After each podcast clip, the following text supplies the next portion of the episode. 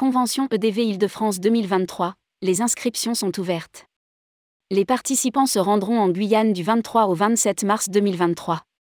Les inscriptions pour la prochaine convention des entreprises du voyage Île-de-France en Guyane, du 23 au 27 mars 2023, sont ouvertes.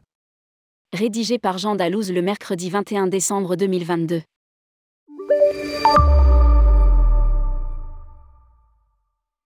Annoncé lors de l'IFTM Top Reza, la convention 2023 des entreprises du voyage Île-de-France, EDV, en Guyane se prépare. Dans un communiqué, le syndicat annonce l'ouverture des inscriptions pour cette rencontre, qui s'effectuera du 23 au 27 mars 2023. L'actualité charrie son lot de préjugés et d'idées préconçues.